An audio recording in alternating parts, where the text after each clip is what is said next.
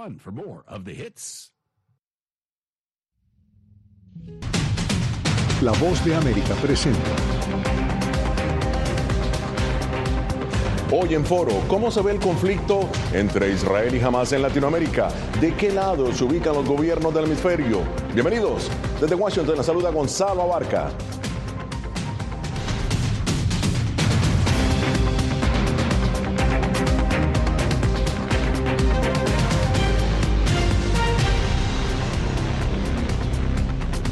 Pese a la liberación de un nuevo grupo de rehenes por parte de Hamas, el conflicto entre el grupo e Israel continúa al tiempo que expiró el plazo para una extensión de eh, cese el fuego. El 7 de octubre, militantes de Hamas perpetraron un sorprendente ataque en territorio israelí, asesinaron a más de 1.200 personas y secuestraron a 240, según fuentes israelíes. Por su parte, la respuesta militar de Israel contra Hamas en la franja de Gaza ha ocasionado más de 14 mil muertes, según fuentes de salud palestinas. En este segmento analizaremos el conflicto Israel-Hamas, el marco global y estratégico en el que se desarrolla y la viabilidad de la coexistencia de dos estados en un mismo territorio.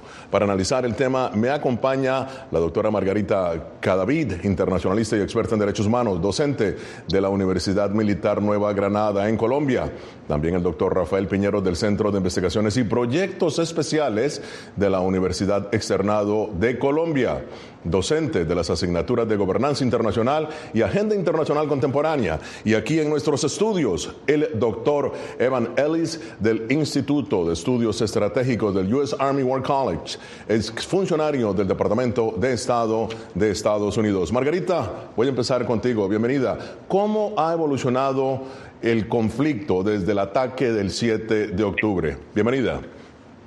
Muchas gracias y gracias por la invitación. Un saludo para los colegas. Eh, pues básicamente lo que estamos viendo era eh, lo que se había previsto en un principio con el ataque, y es decir, Israel iba a dar una, respuesta contundente eh, frente a lo que había sido uno de los momentos, digamos, donde la seguridad del Estado de Israel sufrió una de las peores humillaciones y también uno de los peores momentos para su población. Eh, como se sabe ya en este momento, eh, el ataque estaba planeado, había informes que mostraban las posibilidades de este ataque. Muchos se preguntaron en un, en un primer momento por qué eh, si, si, tenían los informes y si se tenía toda la información, sucedió esto y es que había una autoconfianza del gobierno israelí y sobre todo porque unos meses antes se había producido eh, un ataque a Hamas de 11 días donde pensaron que lo habían dejado lo suficientemente debilitado como para que pudiera hacer esto. Entonces lo que estamos viendo es la respuesta del gobierno israelí frente a este ataque, una respuesta que se ha tornado, eh, digamos, ha, resultado en una catástrofe humanitaria para la población gazatí y los tres objetivos creo que falta eh, ver si existe la posibilidad realmente de cumplirlos. Los tres objetivos son acabar con Hamas, eh, por supuesto liberar a todos los rehenes y el tercer escenario es qué va a pasar con Gaza después de esto, ¿no? Entonces estamos frente ya a estos últimos momentos de cuál es el escenario para Gaza a futuro. Claro, ahora Rafael, Estados Unidos continúa apoyando lo que denomina el derecho de Israel a defender su seguridad, pese a la condena del mundo árabe contra la estrategia israelí. Según fuentes palestinas, fíjate, 14 mil palestinos han eh, perecido, ¿no? Desde que se inició el conflicto. ¿Cómo está desarrollando, crees tú, Estados Unidos su diplomacia e influencia en el Oriente Medio? Buenos días, gracias por la invitación y un saludo para los colegas. En efecto, los Estados Unidos se convierte en un eh, actor fundamental desde hace más de tres décadas, pero después de los atentados terroristas ha buscado desplegar tanto sus esfuerzos militares, es decir, eh, tratar de enviar el mensaje de que la región no puede llegar o no se puede sumir en una escalada de violencia y conflicto, pero principalmente a través de los medios diplomáticos. Ha viajado el secretario de eh, Estado Anthony Blinken, ha viajado el presidente de los Estados Unidos, buscó rápidamente eh, generar un entorno de confianza propicio para las negociaciones diplomáticas.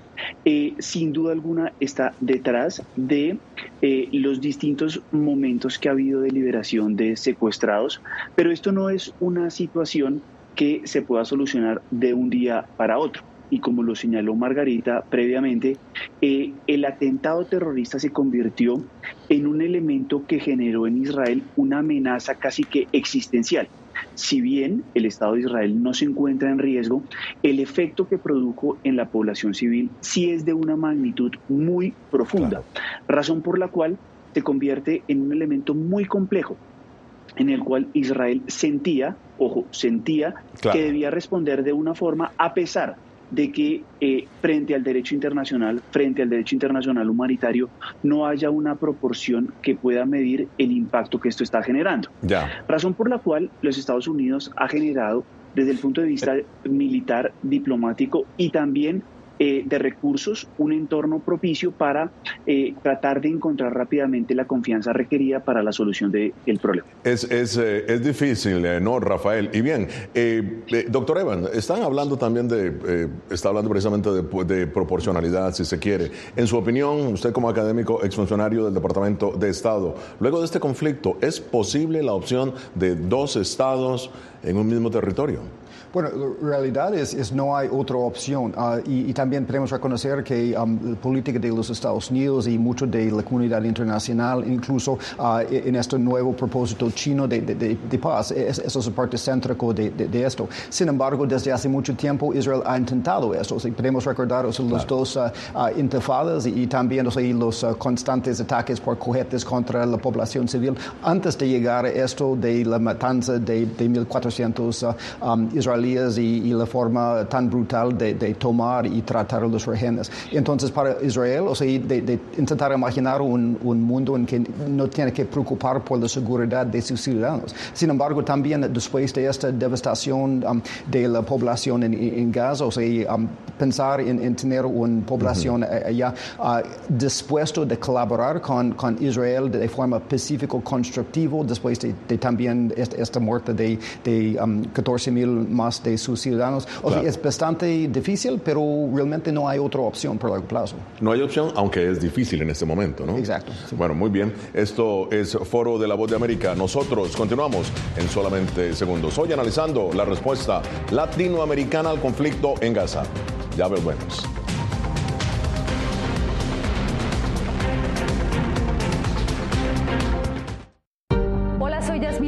Periodista de La Voz de América y presentadora del noticiero El Mundo al Día. Informar desde la capital de Estados Unidos es uno de mis mayores logros. Desde Washington, D.C. tengo la oportunidad de llevarles a ustedes las voces que claman por la democracia y los derechos humanos.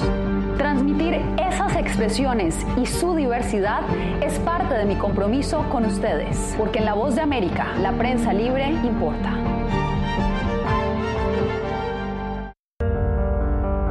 Tiempos de cambios, cuando el mundo parece incierto y lo que escuchamos no refleja lo que vemos, buscamos la verdad. Cuando nos cuentan solo una parte de la historia, perdemos la confianza. En momentos de crisis, nuestros sueños, esperanzas y deseos de un mejor mañana dependen una prensa libre. En La Voz de América te traemos las historias que la gente se arriesga a ver. Conectamos el mundo y lo unimos con la verdad.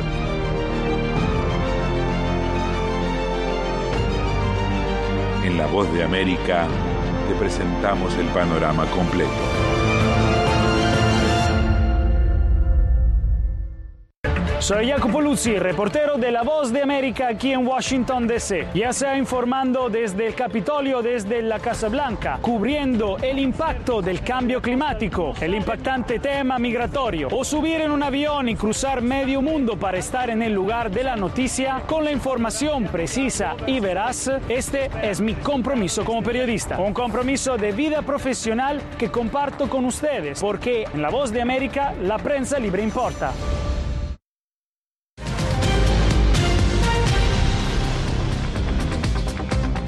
El brutal ataque de Hamas a Israel el 7 de octubre despertó la solidaridad del mundo y de la mayoría de los países latinoamericanos con la comunidad israelí, pero siempre hay un pero. Las víctimas civiles de la respuesta militar de Israel en Gaza cambió la fotografía. En una expresión de reclamo a Israel, ocho países llamaron a consultas a sus embajadores. De esos países, tres son latinoamericanos, además de Bolivia, que rompió relaciones diplomáticas con Israel. Jair Díaz nos preparó el siguiente informe con la foto más reciente de las diferentes posturas de los países de la región frente al conflicto en el Oriente Medio. Gobiernos de América Latina no han sido ajenos al conflicto en Oriente Medio. Colombia, Chile y Honduras llamaron a consultas a sus embajadores en Israel para condenar la muerte de civiles en la franja de Gaza. La tregua entre Hamas y el gobierno de Israel debe prorrogarse indefinidamente e iniciar de inmediato el desarrollo de los acuerdos definitivos para la paz que implican un Estado palestino soberano y libre. No aceptamos que se nos haga elegir entre uno y otro bando, nosotros optamos por la humanidad. Hay una preocupación profunda del gobierno de la presidenta Xiomara Castro sobre la situación humanitaria tan grave que se vive por parte del pueblo palestino. Entre tanto, Bolivia ha sido el único país en la región que decidió por segunda ocasión romper las relaciones diplomáticas con Israel. La primera vez fue en 2009, durante el gobierno de Evo Morales. En repudio y condena a la agresiva y desproporcionada ofensiva militar israelí que se realiza en la franja de Gaza. A esto se suma que Argentina celebra la liberación de rehenes y agradece la intermediación de Qatar. La Argentina hace votos para que sea posible lograr la incondicional e inmediata liberación de todos los rehenes que aún se encuentran en la franja de Gaza sin distinción de nacionalidad. México, quien ha sido uno de los últimos países en pronunciarse, expresó una postura neutral. No vamos a tener una postura más allá de buscar la paz. El presidente de Brasil, Luis Ignacio Lula da Silva, ha criticado la respuesta militar de Israel en Gaza y la muerte de menores de edad.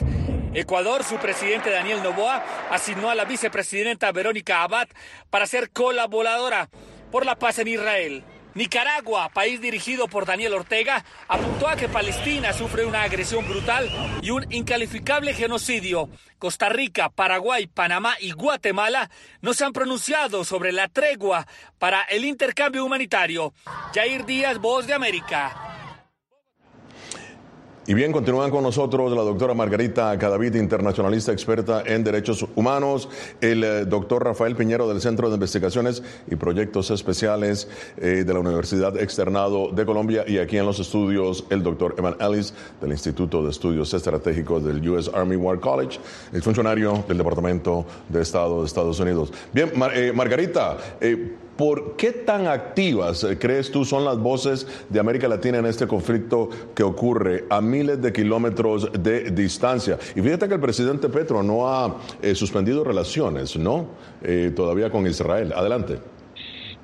Bueno, pues fundamentalmente se dice que hay como dos tendencias, o ha habido como dos tendencias en Latinoamérica frente al tema, frente al conflicto palestino-israelí.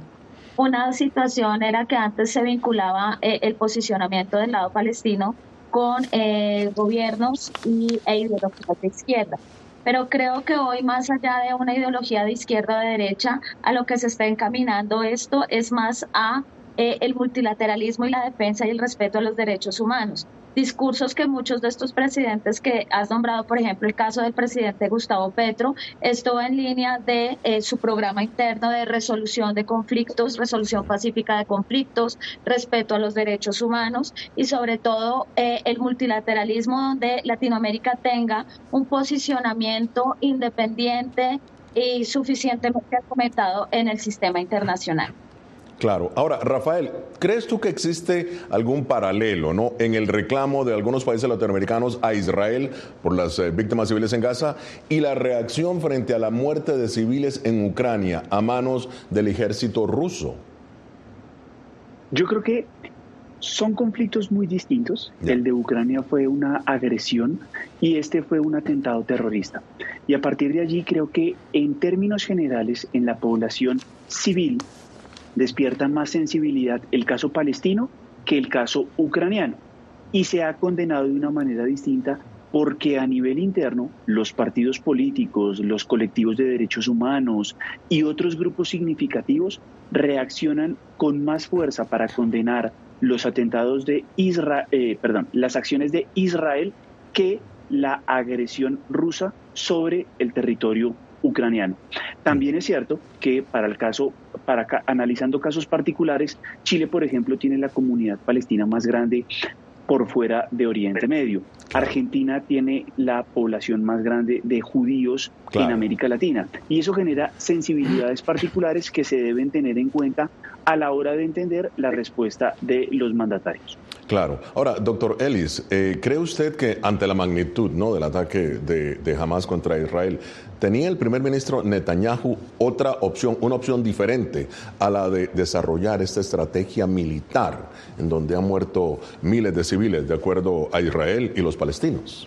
Realmente, en mi opinión, ah, no tenía o, tenía muy poco, pero yo creo que esto fue el objetivo de estos ataques. O sea, igual como los ataques por terroristas y, guerrillas en América Latina desde hace tiempo, este objetivo nunca era derrotar el Estado de Israel, sino provocar una respuesta y esta respuesta iba a aislar Israel desde sus aliados en, todo el mundo, América Latina, etcétera, etcétera. O sea, especialmente entendiendo que con un ataque que maximizó la brutalidad, um, esto con esta coalición de, de Likud iba a obligar a Netanyahu de, de mostrar la fuerza de, de, Israel y dejarlo sin otras opciones. Y yo creo que con esto estratégicamente jamás, aunque podría ser derrotado militarmente, um, pero en cuanto al impacto estratégico global, incluso hasta América Latina, como hemos visto, esto fue con, con mucho éxito lo que ha logrado. Lo que ha logrado el primer ministro. No, lo que ha logrado jamás en obligar um, a Netanyahu de tener esta respuesta, porque realmente en la política de, de Israel no tenía otra opción. Pero, pero jamás esperaba ese tipo de respuesta. Yo creo que eso fue el propósito. Igual como guerrillas en, América Latina desde hace tiempo siempre busca provocar el Estado para mostrar uh, la mal cara del Estado. Eso fue exactamente el objetivo acá de, de, obligar a Israel no solo a responder, sino una respuesta que iba a causar tantas bajas civiles posibles. Ya, bueno, muy bien. Síguenos en nuestras redes sociales y comenta sobre este tema en foro. Estamos en Facebook, Instagram, YouTube y X. Somos Voz de América, una fuente de información confiable.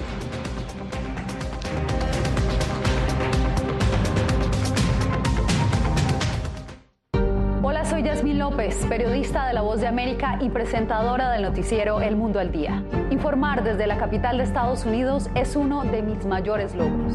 Desde Washington, D.C. tengo la oportunidad de llevarles a ustedes las voces que claman por la democracia y los derechos humanos. Transmitir esas expresiones y su diversidad es parte de mi compromiso con ustedes, porque en La Voz de América la prensa libre importa. Crimen organizado asesinaba a los chicos y luego cremaba los cuerpos. Periodismo, la prensa libre importa, una coproducción de La Voz de América y Latina. Sí que es complicado hablar acá de libertad de expresión. Disponible en vozdeamerica.com. Soy Divalicet Cash, periodista y presentadora de La Voz de América. Ir más allá de la noticia, escuchar las voces de las minorías y de las comunidades más vulnerables para informar sobre sus necesidades y logros es mi pasión. Desde Washington, visibilizar la diversidad étnica de Estados Unidos y de la comunidad hispana es parte de una pasión que compartimos en La Voz de América, donde la prensa libre importa. que empiecen a callar a periodistas, que empiecen a callar medios. Periodismo, la prensa libre importa. Una producción especial de La Voz de América. Porque al final lo que está en juego no solo medios de comunicación, sino la democracia de un país. Disponible en vozdeamerica.com.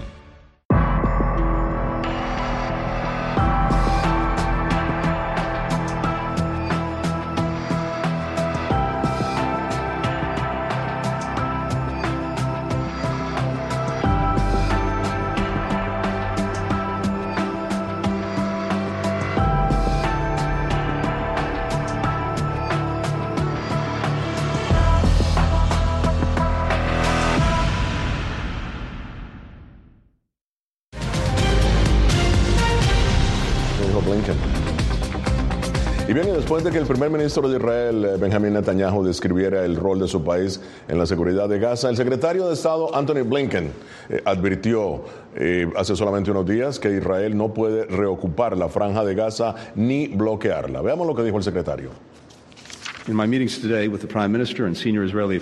En mis reuniones con el primer ministro israelí y miembros de su gabinete, dejé claro que antes de que Israel reactive operaciones militares, debe poner en práctica un plan que minimice más muertes de palestinos inocentes. Bueno, era el eh, secretario de Estado Blinken, eh, Dr. Ellis, eh, hablando sobre lo que Estados Unidos piensa debe ser Israel. En su opinión, ¿tiene Netanyahu el suficiente capital político para una operación militar de largo aliento en Gaza o no lo tiene? Yo creo que sí. La ironía es que antes de, todo esto um, ya su gobierno fue en una posición un poco uh, delicado, aunque había sido fortalecido por los ataques por, Hamas anteriormente, especialmente um, en 2021. Pero um, yo creo que con eso hemos visto una unificación detrás de Netanyahu de la sociedad israelí, o sea, entendiendo esta, amenaza común que, que enfrentan. yo creo que la pregunta es si en cuanto al respaldo de los Estados Unidos y el respaldo de la comunidad internacional, que si Netanyahu siente que, que tienen um, esas opciones internacionales que combinan con el respaldo político que yo creo que es, bastante fuerte y ya ahora mucho más fuerte que, que fue antes del de 7 de octubre. Claro. Ahora, eh, Rafael, ¿Qué retos enfrenta la aspiración del secretario Blinken de un gobierno liderado prácticamente por palestinos y Gaza unificada con Cisjordania bajo la autoridad palestina, en tu opinión? Es un elemento sumamente complejo porque, eh, como ustedes saben, eh, el gobierno en Palestina se encuentra dividido entre Cisjordania y la Franja de Gaza, y la Franja de Gaza se encuentra bajo el control de Hamas, que es reconocido como grupo terrorista en los Estados Unidos, en algunos países europeos, y eso hace que sea muy complejo de cederle el control nuevamente a Hamas. Lo que esperaría Estados Unidos y eventualmente otros aliados es que eh, la autoridad palestina se haga con el control, pero para ello eventualmente haya que organizar unas elecciones o algún tipo de proceso en el cual se pueda ceder, porque en efecto el peor error que podría cometer Israel y la comunidad internacional sería permitir que ese país se hiciera cargo de la del gobierno y del manejo de la situación al interior de Gaza. Sería fuertemente rechazado por la población civil. Entonces creo que ahí se encuentra el principal escollo, aparte de otro fundamental y es la gobernanza del Estado palestino. Hay una muy fuerte crítica también hacia la autoridad palestina sobre cómo conduce los asuntos tanto en la Franja de Gaza como en Cisjordania. Claro, eh, Margarita, en temas de gobernanza es muy difícil, ¿no? Eh, si se quiere tomar cierto control en la franja de Gaza, poder establecer un gobierno acá que sea eh, coherente, si se quiere, en sus acciones políticas, en sus acciones sociales también. Pero en América Latina, vamos a enfocarnos en América Latina, ¿qué consecuencias crees tú que podríamos esperar de este conflicto en la región? Bueno, básicamente frente al tema de eh, cómo ha impactado en Latinoamérica, em, llamar a consultas a los embajadores, como veníamos hablando, es un instrumento diplomático donde las relaciones comerciales continúan, digamos, eh, dándose sin ninguna, sin ninguna alteración. Y eh, en el caso, por ejemplo, de Colombia, el Estado de Israel no ha llamado a consultas a el embajador. Entonces, digamos que la situación se mantiene más o menos estable. En el caso del nuevo gobierno en Palestina y cómo se debería gestionar, aquí hay una cosa importante y es que cuando se firmaron los acuerdos de Oslo, todos los países latinoamericanos que han reconocido hasta eh, el 2018, Colombia fue de los últimos en reconocerlo, lo que ha dicho es que se le dio el espaldarazo precisamente a un gobierno de la Autoridad Nacional Palestina, es decir, los países que reconocieron el Estado palestino apoyan a la autoridad palestina, pero la autoridad palestina necesita un nuevo liderazgo porque el liderazgo de, Abbas se ha, se ha, desgastado en todo este tiempo precisamente por su inoperatividad frente a la, frente a la causa palestina. Bueno, muy bien. ¿Hacia dónde apunta el desenlace de la guerra entre Israel y Hamas? La respuesta de nuestros panelistas al regreso. Esto es Foro de la Voz de América.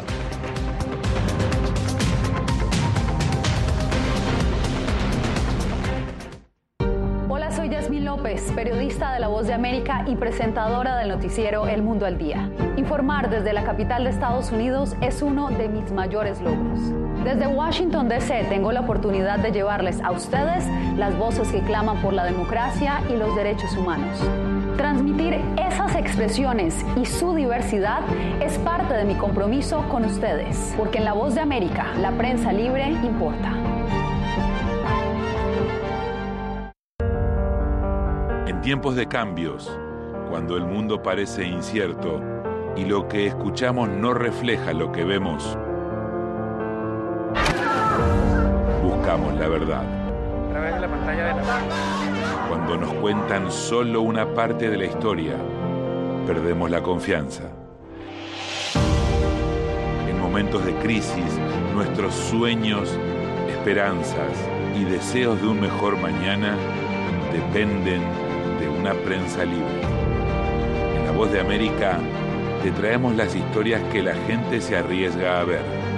Conectamos el mundo y lo unimos con la verdad.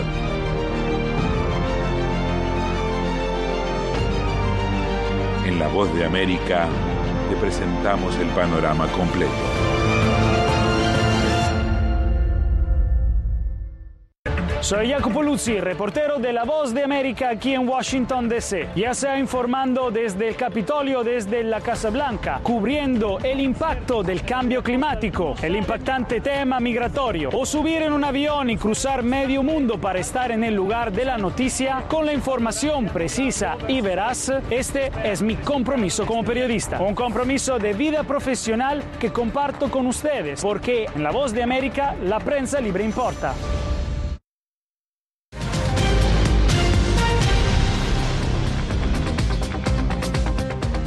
Y bien, ya en la parte final de foro de la voz de América, ¿hacia dónde apunta el desenlace de la guerra entre Israel y Hamas? Bueno, muy bien, Margarita, tus conclusiones, adelante. Vale, pues yo a diferencia del doctor, no creería que se pueda acabar con Hamas en esta guerra. Eh, ya tenemos una lección aprendida como fue Al Qaeda en el caso de la invasión a Afganistán. Entonces, eh, yo creería que esto va a continuar, digamos, eh, reforzando los elementos del radicalismo islámico y eh, estamos frente a un escenario donde efectivamente, como lo dijo Biden en algún momento, no hay que repetir los mismos errores. Yo creo que el otro escenario posible también sería ver salir al liderazgo de Hamas, como en algún momento lo vimos con la OLP en la década de los 80 y que eh, Gaza, digamos, pueda establecer un gobierno efectivamente de la Autoridad Nacional Palestina, pero con un nuevo liderazgo. Ya, bueno, muy bien, Rafael, tus conclusiones, tus conclusiones, tu análisis. Geopolíticamente la región cambió. Eh, el periodo en el cual se venían mejorando las relaciones entre los distintos estados se acabó. Esperemos que un periodo de crisis, de profunda crisis entre el Estado de Israel y eh, Hamas y por supuesto la definición del Estado de Palestina en el mediano plazo se pueda volver a reconducir para que la existencia de dos estados viables pueda ser una realidad en Oriente Medio. Por el momento seguirá una oleada de violencia que no podemos hoy entender la magnitud y el alcance que pueda seguir teniendo. Eh, eh, Rafa, solamente, eh, ¿tú continúas creyendo en que es viable eh, los dos estados en un mismo territorio, entonces? Esperemos que en el mediano y eventualmente en el largo plazo así sea. Creo que hoy hay que recuperar la confianza para que pueda haber discusiones sobre esos temas que hoy no pasan por la agenda. Bueno, muy bien, doctor Ellis, eh, sus conclusiones y eh, precisamente la viabilidad, en su opinión, de los dos estados en un mismo territorio. Adelante. Sí, para mí ahora que el combate ha resumido ahí la pregunta de, cómo termina esta etapa del conflicto, pero también más allá um, cómo evoluciona la guerra. Y en esto um, va más allá que, Gaza y esta cuestión de este um, ya combate posible contra Hezbollah en Lebanon, uh, contra, contra, los Houthis en, Yemen, contra, bueno, contra grupos en el orilla uh, occidental de, Río Jordan y también más allá la posibilidad de una expansión en operaciones eh, entre Irán directamente contra los Estados Unidos y el impacto mundial en cuanto a precios de petróleo, algo que ah, impacta bastante América Latina um, y también uh, impacta a los otros actores, uh, si es um, lo que como impacta Ucrania uh, con mejorando la posición de Rusia allá con el invierno y por largo plazo también oportunidades para China, no solo en Taiwán, sino en su nueva diplomacia en el Medio Oriente.